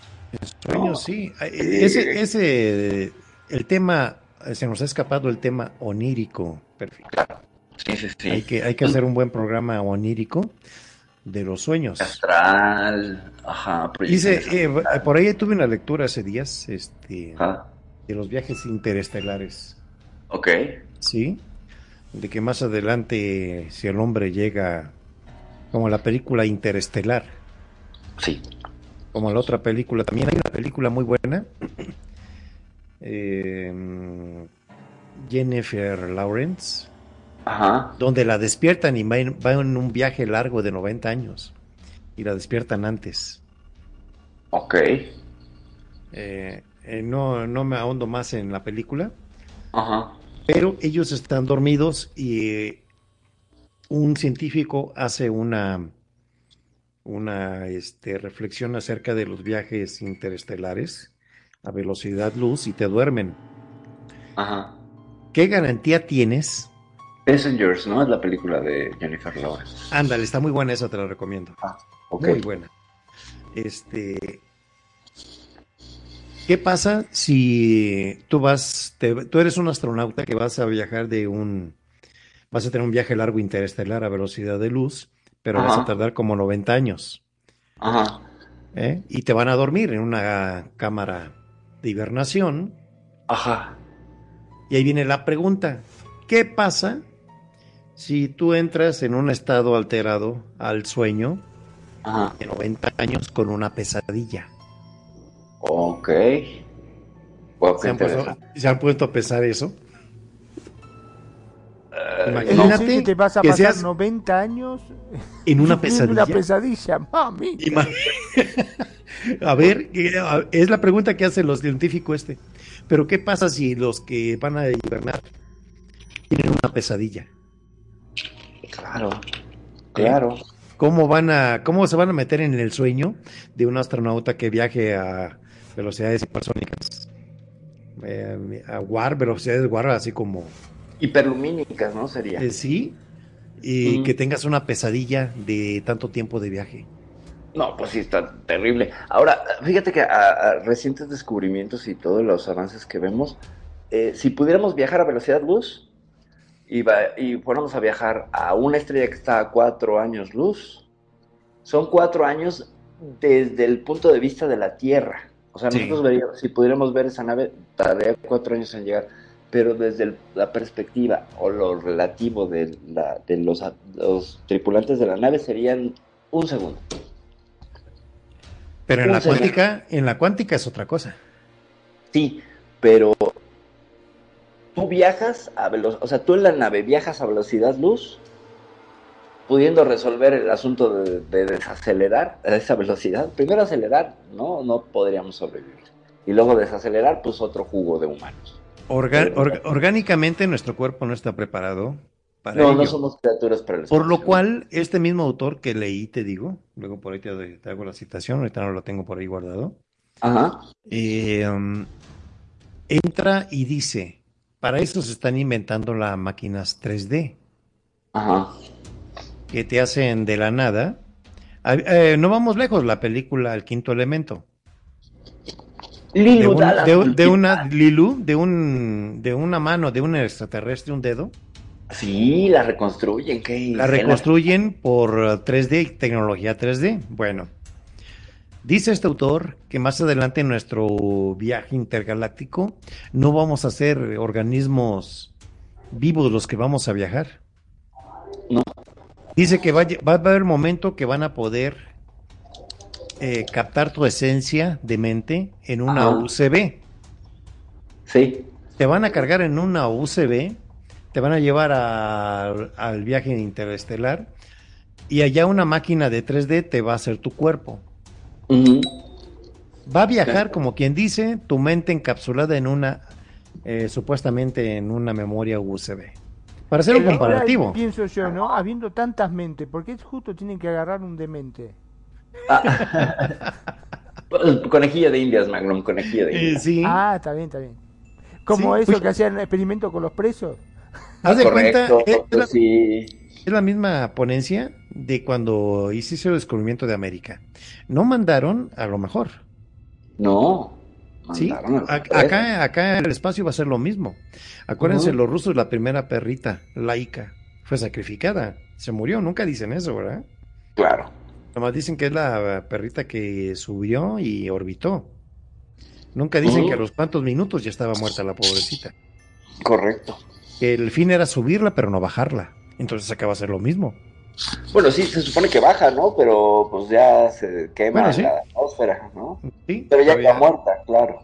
Y ya muerta. Entonces va a haber ah, en la carrera espacial siempre va a haber este mucho mucho de esto de sacrificio. Ah, y, no? y, vamos, y vamos ahí apuntando el tema de que um, no va a ser posible la comunicación en determinados momentos vocal, puede ser telepática. Correcto, o a, través de clave Morse hay por ahí una historia muy interesante que comenté también en Euforia de un, ah, de un cosmonauta que se les presenta una cápsula y empiezan a, través de luces a comunicarse y era una cápsula de otro de otra civilización. Es muy interesante esa historia y todo era con lucecita y todo era por clave Morse. Es fantástica esa historia. ¿Te acuerdas, Magno? Pues hay un sí, sí, sí, es impresionante. La verdad que hay un montón de, historias, de cosas que se van contando que uno se va enterando este, gracias a estos programas, justamente. Pues hay un hay una escena en encuentros cercanos de tercer tipo. Claro. Cuando es luz y es música. Son tonos musicales. Sí, cómo no, cómo no. Empiezan a interactuar con las naves en el famoso monolito ese de Arizona, de su de, ajá. Que curiosamente siempre los encuentros con los alienígenas son en las montañas. Ajá. Y este, sí, pero en Estados Unidos. En Estados No, también aquí en México. Aquí cada rato tenemos. Este, bueno, pues sí, pero eso no está en las películas. En la película siempre pasa en Estados Unidos. en la película de ellos. Sí, pero nosotros tenemos la exclusiva del volcán donde entran ovnis. Ok. ¿Está perfil? Pero no es película. Y no es película. No, aún. No, eso pasa todo el tiempo. Eh, sí, eh, por lo regular cada dos, tres meses hay un ovni que aparece en el Popocatépetl aquí en México. Como hay cámaras perpetuas que te están filmando la actividad del volcán, lo más interesante, extraordinario, que entran a velocidades enormes los aparatos esos. Pero, sabe? eh, digamos, entran a la lava del volcán. Sí, entran, entran a la boca del Entran, ajá, del volcán, sí, sí, sí. cráter, al cráter, entran a una velocidad, ¡pum! Se clavan. Son objetos cilíndricos generalmente. Sí. Y están Ujú. No ahí el los famoso encuentras. platillo que uno conoce. Eh, no, acá son cilindros. Son, de, por sí, son es- de por sí ya está bien caro el gas, ¿verdad? Acá, perfil. Eh, correcto. Correcto. Sí, y bueno, y llevando esta plática a lo que el tema central de lo que es este estas formas de comunicación mental, ¿verdad? Ya hablamos de lo que es la doble- eh, lo que es el magnetismo, que podría ser magnetismo lo que se maneja con la mente y puedas mover algún objeto. objeto. Mm, Un ejemplo es cuando tienes dos imanes, voltear los polos, los empiezas a empujar uno al otro y lo vas moviendo sin tocarlo. Son campos magnéticos. No es cosa extraterrestre, no es cosa de espantos. ¿Sí? Eh, hay unas cosas también del tema que dijeron ustedes subliminal que impactan mucho en la mente, cómo reacciona. Yo me pongo frente a ustedes, agarro un limón con sal, le pongo la sal Ajá. y me lo y me lo estoy exprimiendo. ¿Qué efecto van a tener ustedes? ok. ¿Eh? Se les va a hacer así como agua a la boca y a su mecha, o sea, y yo sin hacer nada más que chupar un limón. ¿Sí? Ok. Es un efecto orgánico que recibe la, eh, la mente, lo procesa y da un resultado físico, sin tocar, sin nada. Hay, hay una explicación ahí este, muy lógica de los sentidos, ¿verdad? Y entonces esto puede aplicar también a muchos fenómenos que pasan aquí en la naturaleza, claro, en su diferente grado, porque una cosa es chuparse limón, otra mover un objeto, ¿sí? Correcto. Pero, pero, pero hay reacciones naturales del cuerpo humano que tienden a tener un efecto físico. Esa también es otra lógica que encontramos en toda, en toda esta eh, cien- pseudociencias, ¿verdad? Que Ajá. puede, vamos descubriendo, por ejemplo, em, que te vayas a un panteón en la noche, ¿sí?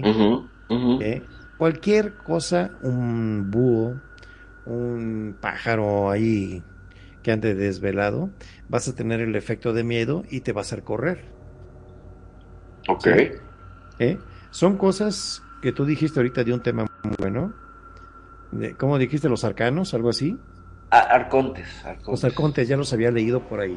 Ajá. Que son entidades este, sobrenaturales que se alimentan de tu miedo. ¿Cuánto miedo no marca el ser humano en su vida? Ajá. Todos por naturaleza tenemos un miedo a algo, a un evento, a un efecto, a una situación. Eh, somos una cadena de angustias a veces en la mente. ¿Sí? Correcto. Eh, Sin ir más lejos, yo creo que debo estar alimentando familias de Arconte. Por lo menos. Fíjate, les, les paso un dato de un. Al, refe- al referente a eso, ¿eh? de un artículo de, un investigador que se llama Ben Taub. Dice que la falta de sueño está relacionada con creencias paranormales sobre extraterrestres, fantasmas y demonios.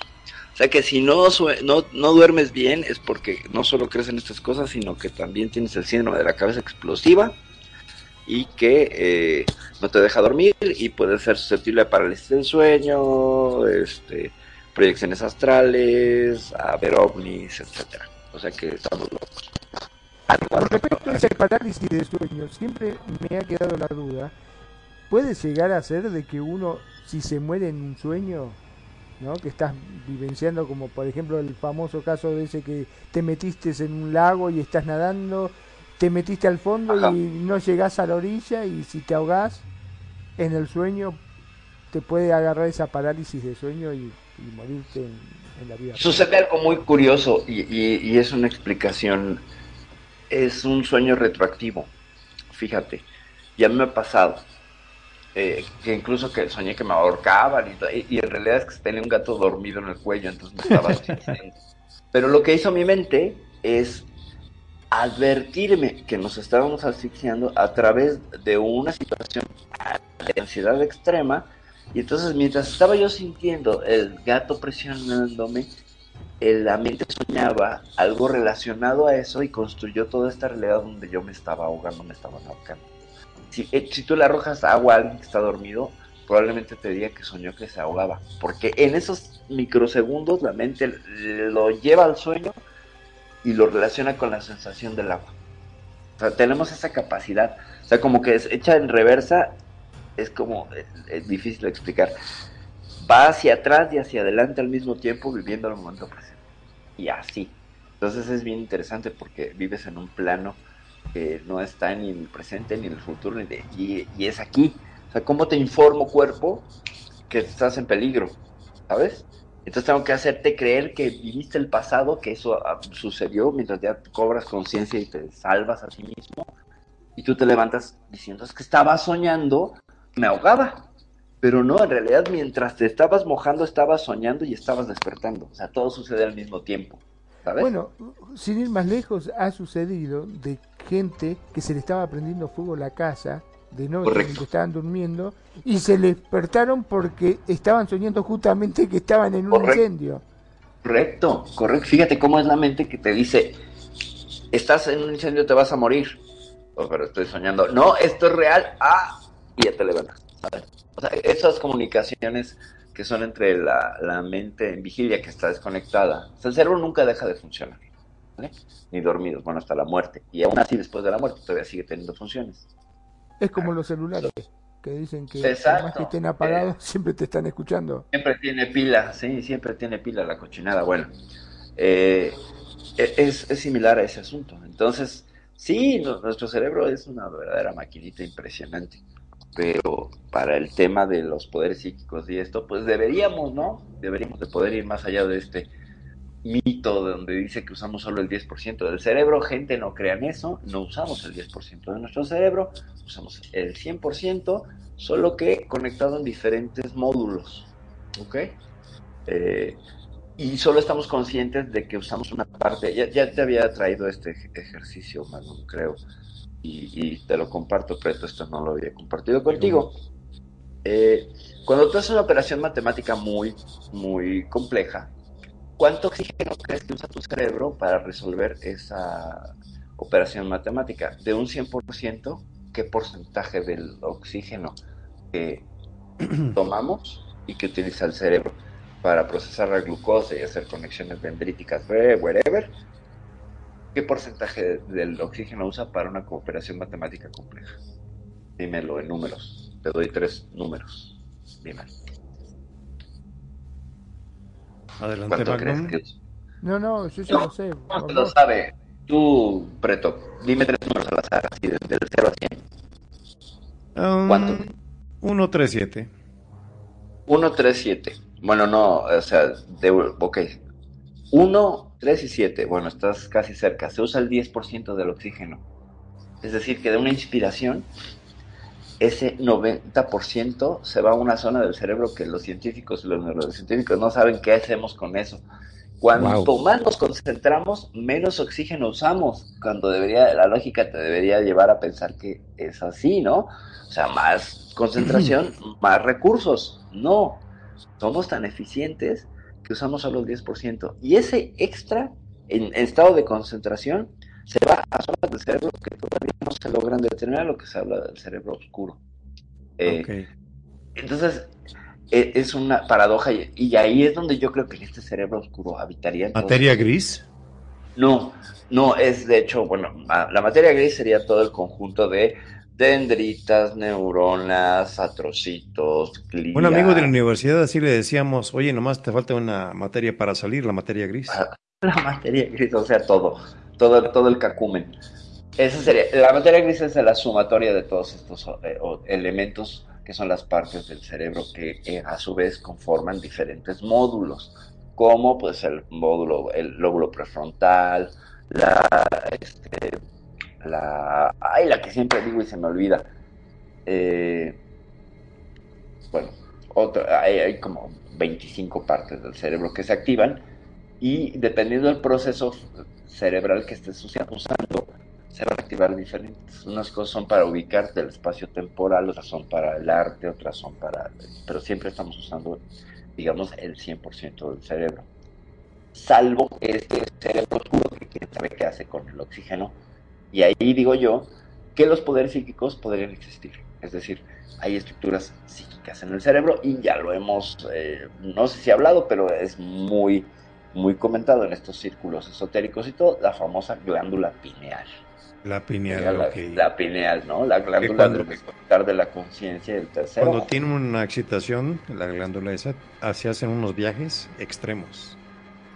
Correcto, todos podemos activar la glándula pineal más allá de los mitos de que está llena de, ¿qué? el, llamado tercer ojo. Calcio. Ojo de El llamado tercer ojo. El ojo de oro es el que traes colgado en tu avatar todo el tiempo. Exactamente. Eh, el Wadjet. El ojo que todo lo ve. Lo que hace esta glándula pineal en extrema oscuridad es que se, se acelera y nos permite soñar. Entonces todo hay dos grandes cargas de desarrollo de la sustancia que genera la glándula pineal, que es el DMT, la dimetil, eh, dimetiltriptamina, que ya no cargo yo ese collar porque pesaba mucho, traía mi collar de DMT, y al momento de nacer y de morir, tenemos estas dos grandes cargas de DMT, aunque durante la vida y todas las veces que vamos a dormir también generamos poquito DMT, pero esas dos grandes cargas el DMT con la muerte está relacionado con este recuperar los recuerdos de toda tu vida antes de morir, lo cual se confirmó hace poco con una situación insólita, ya lo hemos comentado, de el hombre este que estaba muriendo y lo tenían con electrodos y que murió y justo en el momento de la muerte se incendió todo el cerebro durante unos segundos y sobre todo las zonas de memoria, sobre todo las zonas de memoria. Entonces, ¿qué quiere decir que este pico de DMT activó esto que hemos visto en las películas de recordar toda tu vida justo antes. Ok. Cierro el comentario. Muy bueno, muy bueno. Bueno, pasamos a otra área de lo que es la poderes psíquicos, que es la percepción extrasensorial. El PES. El PES. El P. El sexto. ¿Qué PEX? O el sexto llamado sexto sentido. Sí, sí. ¿Sí? Lo que nos Esto... comentó Claudia. Sí, esto incluye, esto incluye la supuesta percepción de información no obtenida a través de sentidos físicos reconocidos, sino con la mente. El término fue adoptado por un psicólogo de la Universidad de Duke, G. Bay Ryan, para designar distintas capacidades como la telepatía, la psicometría, la clarividencia eh, y el funcionamiento transtemporal como precognición o retrocognición. Todo esto son pseudociencias. Eh, las visiones son una forma de percepción extrasensorial por lo que una persona recibe la información en forma de visión sobre acontecimientos que van a acontecer antes de que sucedan y son llamados precognición o cosas, acontecimientos en lugares remotos, visión remota que es otra área, ¿verdad? No hay pruebas de que el fenómeno exista. Hay informes que solo se conocen en forma anecdótica.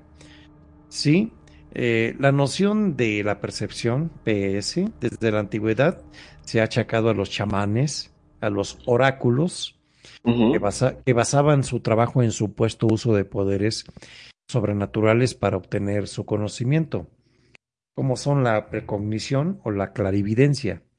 Ancestralmente siempre se ha relacionado con el uso de poderes de alguna deidad o poder diabólico, no siendo hasta el siglo XX, cuando además se intenta profundizar y darle una explicación científica o más esotérica. Esa es la definición de lo que es un poder extrasensorial o el sexto sentido, cuando hay un acontecimiento y dice uno, yo lo percibí, mi sexto sentido me dijo que iba a pasar esto. Mi sentido arácnido. Mi eh, sentido arácnido. Me gasté todos los dindes y no tengo para la renta. PS. ¿Qué, nos dices ¿Qué nos dices, Magno, de la PS? Sí, vos podés creer que justamente con respecto a eso, siempre me ha quedado una duda. Vos fijate de que a veces nos pasa de, mm, bueno, yo supongo que a ustedes, a todo el mundo nos pasa de ir a algún lugar y decir, che, vos sabés que me suena familiar, como si yo ya hubiese estado acá. Puede ser que nosotros en sueño hayamos visitado ese lugar? Como si fuese una Puede ser, puede ser. Es más bien un déjà vu, ¿no? El famoso déjà vu. El famoso déjà vu. O si no, Ajá. también puede caer en una llamada bilocación. Ajá, que te hay, hay ejemplos de personas que, oye, te vi en el centro y me saludaste y todo, pues yo estaba en el sur de la ciudad en ese momento y te lo puedo comprobar y el otro también te lo puede comprobar y entonces eres así el doppelganger, La ¿no? bilocación, sí, La eso se da en personas religiosas. Mm, más abocado. en varios lugares. Está en varios lugares, pero en la antigüedad se, se citó un santo. Ha habido santos que han manejado la bilocación, San Francisco de Asís. Ajá. Pío de Petalchina también hay documentación de que lo vieron en varios lugares documentado. Y Urbino, ¿no? Había un, había un fraile Urbino, una cosa que no solo levitaba, sino que también era, se biloca- bilocalizaba. Bueno, ahí entran los estados alterados de conciencia Ajá. y es donde algunas eh, en la iglesia le llaman que se posesionó del Espíritu Santo, ¿sí? En, en lo diabólico se posesionó el mal, ¿sí? El diablo, un espíritu, un demonio, etcétera. Es ahí donde no existe la explicación científica, ¿sí? Ajá. Te pueden decir que, pues ahora sí, la clásica es que está loco, es que está tocado, eh, tiene un problema muy fuerte y se volvió muy agresivo, eh, es que habla mucho, eh, es que anda de chismoso, o sea, hay muchas denominaciones que tú puedes, a un estado de conciencia, eh, cruzar la información de lo que en realidad le esté sucediendo a una persona, ¿verdad? Ajá. Ajá. Eh, en este punto es donde mucha gente, eh, hay una cita que hace un rato toqué, que el punto de la PS o lo que es la precognición lo manejaban Ajá. los chamanes. Sí, sí. ¿Nos puedes Sí. describir este, en tus palabras, Perfi, a un chamán? Pues bueno, un chamán sería esta persona iniciada, eh, no solo en, no solo ubiquemos a los chamanes dentro de las culturas de Alidoamérica o de Sudamérica. Los chamanes también los hay en Siberia, eh, los druidas eran una suerte de chamán. Eh, el chamán es el iniciado, la suerte de médico brujo, la suerte de consejero, la suerte de oráculo de la, de la eh, comunidad que ha hecho un trabajo de expansión de su conciencia más allá que el resto. Entonces, tiene una sapiencia, tiene sabiduría que va más allá, por eso es consultado, es parte de los consejos de gobernanza según los usos y costumbres de, la, de, la, de las comunidades. Entonces, pues un chamán sería la persona iniciada que sabe que ve más allá. ¿Vale? Ese sería el término. Pero hay chamanes en Siberia, hay chamanes en África, hay chamanes en la India, en todos lados hay chamanes. Magnum, ¿sabías esto o nada más creías que eran de otro vos lado? sabés que yo me quedé colgado con el tema de la bilocación. Aunque parezca mentira, yo acá en, en Second Life he visto mucho de eso, bilocación, ¿eh? de gente que dice chao, nos vemos, hasta mañana, y se fueron, y aparecen con otro avatar, viste, en otro lado. Matar. Fuera, fuera de broma de, de usar un alter, por ahí debo de tener una- un par de fotos donde una de mis hijas en SL estaba el avatar enfrente de mí y ella se había teleportado a otro lado. Y es decir, había una representación de su avatar frente a mí en un sim y ella me mandó fotos de ella con la hora y todo en otro lado, es decir, como si el avatar hubiera dejado una suerte de fantasma pero ella estaba en línea. Antes pasaba que si te caías durante el teleporte, te podías quedar ahí congelado.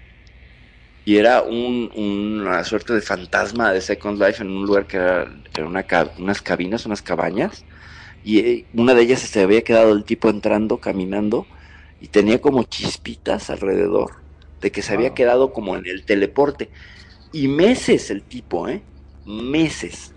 Entonces antes era, era una suerte de miedo que si te caías durante un teleporte podías perder el acceso a la cuenta y tu avatar se quedaba perdido en el limbo. Dentro de todas estas cosas de la... Welcome back, Preto. De, de las mitologías y, y- y los propios este, mitos y leyendas de Second, pero este hombre yo lo llegué a ver y si no había explicación de que estuviera su avatar ahí como entrando, así como caminando, tú girabas la cámara y todo y le hablabas y el tipo estaba ahí y a la hora que llegaras ahí estaba siempre, congelado entrando en, una de las cabañas. Y lo que explicaban era que se había caído. Entonces, tanto locación con el caso de mi hija o que se queda la impronta de tu avatar allí. Lo hemos visto en la lista de amigos. Hay gente que se queda y que ya se salió y tú le escribes y en ese momento se desconecta. No sé si les ha pasado, eso es muy Ya me ha pasado. Una vez me dijeron que me vieron en la madrugada cuando yo había apagado todo. Fíjate. de hecho, ah, tú lo viste, tú lo viste, sí. Años, eh, sí, sí, sí, sí, sí. El, año pasado, el 11 de diciembre, el cumpleaños de Preto, Preto ya se había ido, ya había apagado todo y seguía su avatar allí. Pero ahora eh, ya dicen que como hasta las 5 o 6 de la mañana. Como hasta las 5 o 6 de la mañana. Yo me he ido como a la una. Y le mandamos fotos. ¿Sí? Y le mandamos fotos y nada, él ya estaba desconectado, es más, no había manera. Entonces, es bien curioso cómo de pronto Second Life yo creo que este programa va a servir de ejemplo a muchos. Yo te puedo asegurar que cuando le diga, desgraciado, me engañaste, dijiste que te había sido y te vieron con otra, no, es la bilocación, fíjate, escuché el cucú, vas a ver que ahí te explican bien de qué se trata, van a decir, yo no fui, yo no fui, no estaba conectado.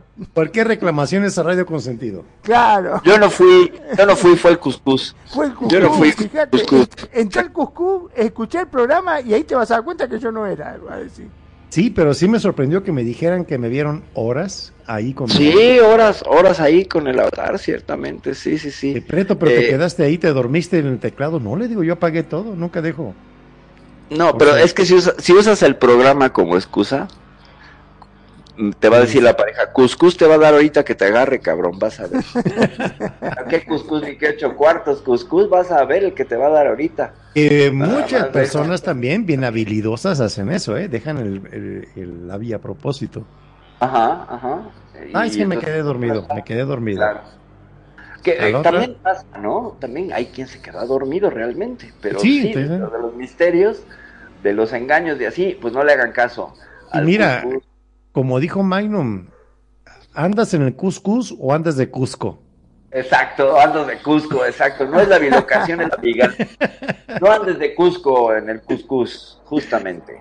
Eh, sí, es, un tema bien interesante, eh, esto de las pseudociencias, esto de lo que es los poderes psíquicos. Siempre nos vamos a encontrar una plática entre amigos que nos van a decir, esta persona es el este, a esta persona es el otro, ves con ella, ves con esto, te va a cobrar tanto y te va a decir tu futuro, o te va a poder adivinar dónde está esto. Eh, no vamos lejos, cuando invité a Gata aquí, a Gatita le mando un saludo a Gatita Versace, ya se compuso, ya está por ahí otra. Le vamos a invitar próximamente a que nos venga a visitar al Cuscus. Este, em, había una chica desaparecida allá en Argentina y ella con sus amigas videntes andaban haciendo el esfuerzo de localizarla por medio de la mente, como ves, Magno, ¿te acuerdas? Sí, sí, claro que sí. Este, no solamente eso, vos sabés que me, bueno, he visto películas, inclusive documentales, en las cuales revelan que el FBI utiliza muchas veces eh, a los mediums para poder localizar a secuestrados y cosas por el estilo, ¿no? Dice que es muy habitual el uso de este tipo de, personas justamente para poder dar con el paradero. A veces, si bien no saben este, exactamente el lugar, pero más o menos en función a cómo le describen el entorno donde se encuentran, han llegado a encontrar personas. O sea que eh, son bastante, bastante este, certeros, ¿no? Eh, sí, ha habido casos donde sí latinan, o, eh, como en las películas, no sabemos en realidad cómo lo hagan, pero en RL, pero normalmente con una prenda, con alguna posesión que haya tenido de la, ¿cómo se llama? Back, back perfil, este, la persona que está desaparecida, con algún objeto propiedad de ella, supuestamente algunas personas pueden ubicarla, ¿verdad? Peter Hurkos, ya habíamos platicado de él, ¿te acuerdas? Este detective psíquico. eh, holandés, bueno, este, de los Países Bajos, que de hecho resolvió algunos casos policíacos del hombre. Encontró cuerpos, gente desaparecida y así a través de, sentir las posesiones. holandés. Ajá, Jurkos o sí, Jurkos. Peter Jurkos, con H. ¿Hago sí, cómo no. Hago un paréntesis para platicarle a Magnum que acá en el fútbol a un amigo le decimos que juega como holandés. ¿Por qué? Holanda cagando arriba, Holanda cagando abajo.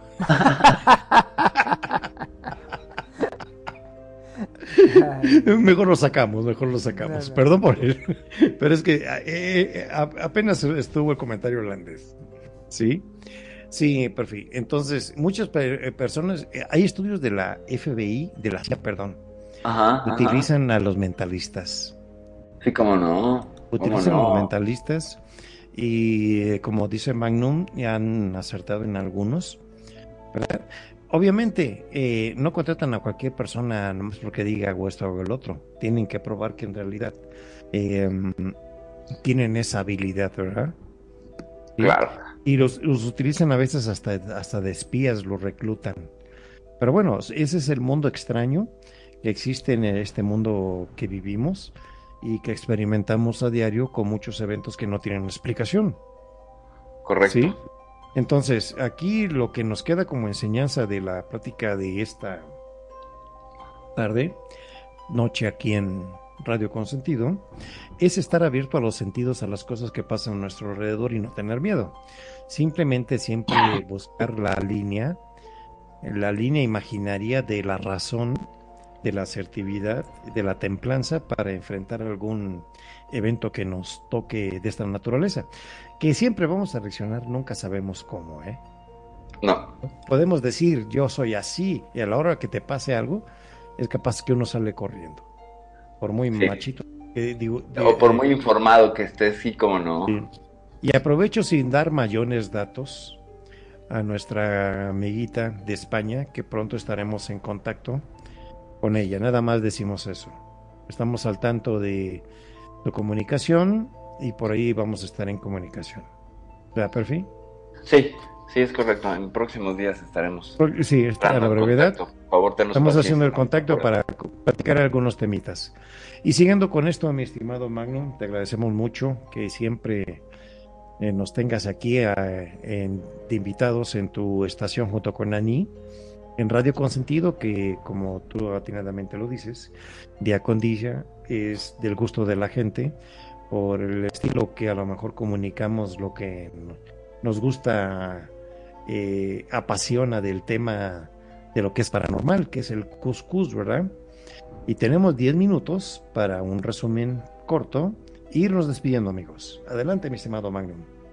Bueno, por mi parte podría decir de que efectivamente esto no es una cuestión de miedo, sino más bien en el caso, como bien se habló de la radiestesia, de mm, la percepción y todo esto, ha ayudado a mucha gente, inclusive como bien decíamos, este, han ayudado tanto al FBI a encontrar casos, a encontrar chicos desaparecidos que se perdían en una montaña o cosas por el estilo, han encontrado también muchos chicos gracias a esta gente. No, no hay que tener miedo ni, ni demonizarlo porque por lo general la gente suele a, a todo aquello que desconoce tenerle miedo y decir no, no, no, no te acerques esto o son locos o están poseídos o tiene determinada cosa la cuestión que la gente se aleja o los rechaza, ¿no?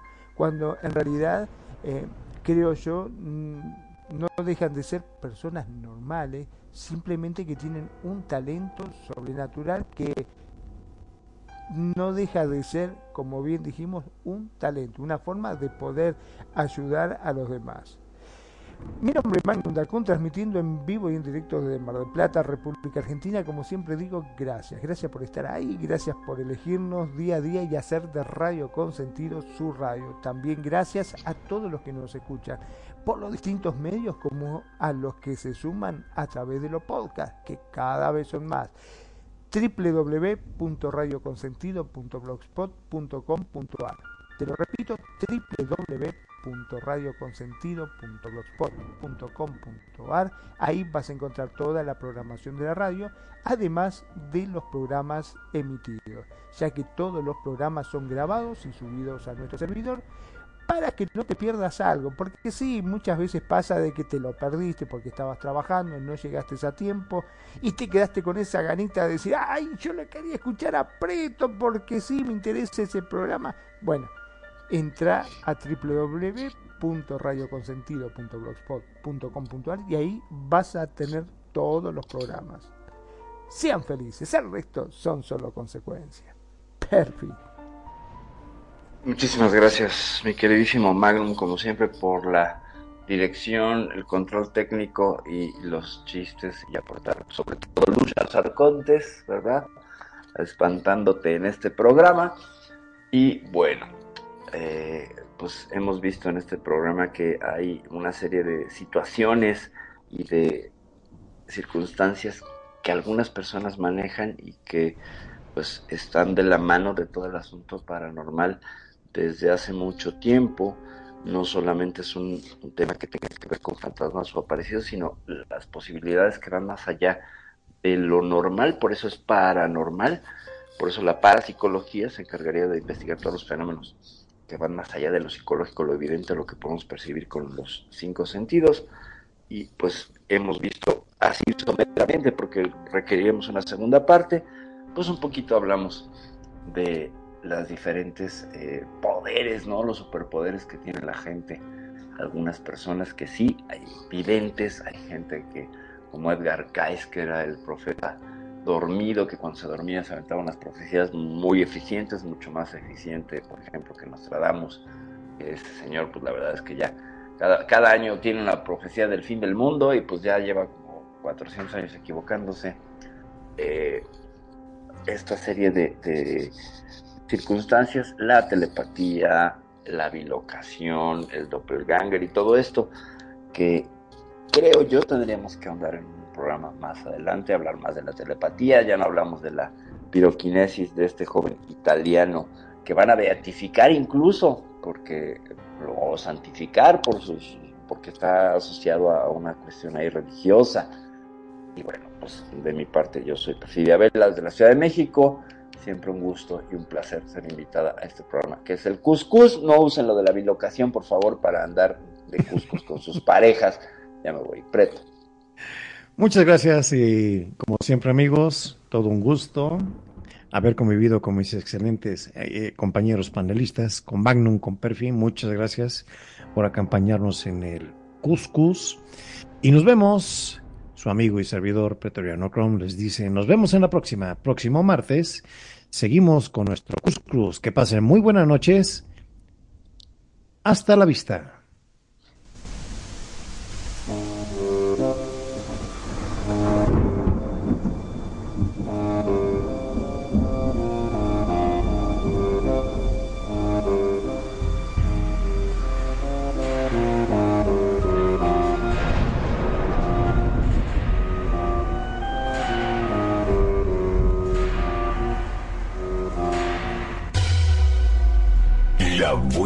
Música.